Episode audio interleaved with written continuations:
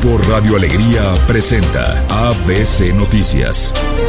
Información local. ¿Qué tal? Muy buenas tardes, esta es la información. En una resolución definitiva, la Suprema Corte de Justicia de la Nación ha cerrado el capítulo de una prolongada controversia legal interpuesta por Arturo Salinas, presidente del Tribunal Superior de Justicia, quien buscaba validar su nombramiento como gobernador interino del estado. La controversia surgió tras el intento fallido de Salinas de asumir el cargo de gobernador interino, a pesar de la autorización previa del Congreso del estado buscando suceder a Samuel García. Sin embargo, el 14 de noviembre, un dictamen de la Suprema Corte, liderado por el ministro Javier Laines, ordenó al Congreso revocar el proceso de nombramiento al identificar un conflicto de intereses dado el cargo judicial de Salinas.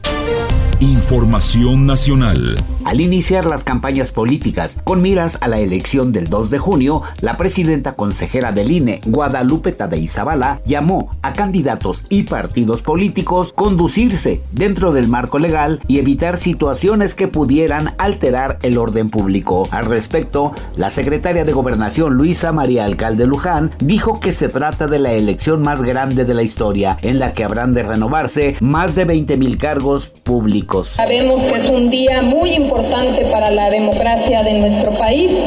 Por un lado, arranca el periodo de campañas del proceso electoral más grande de la historia de México donde se van a renovar, como aquí ya se dijeron, más de 20 mil cargos de elección popular, incluyendo a la presidencia de la República y a nueve poderes ejecutivos locales.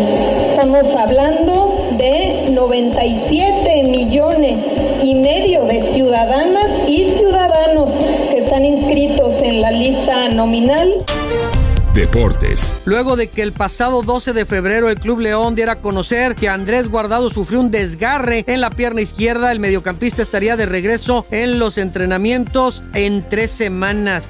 Muy bien, la verdad, una lesión fuerte, más de lo que pensaba en un principio. Vamos bien, contentos con los tiempos. Espero en dos o tres semanas ya poder entrenar con el equipo. Así lo comentó el exjugador del PSB de Real Betis. Todavía se perderá los encuentros ante el equipo de Cholos, Chivas y Puebla y su regreso a las canchas podría ser o podría darse hasta el 31 de marzo cuando León enfrente al Necaxa.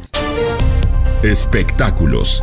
Eduardo Capetillo, Paulina Rubio y Ben Ibarra forman parte de la nueva temporada del 90s Pop Tour. Aunque cada uno participará como solista, ya se empieza a rumorar que juntos los tres podrían recordar canciones de su época en Timbiriche.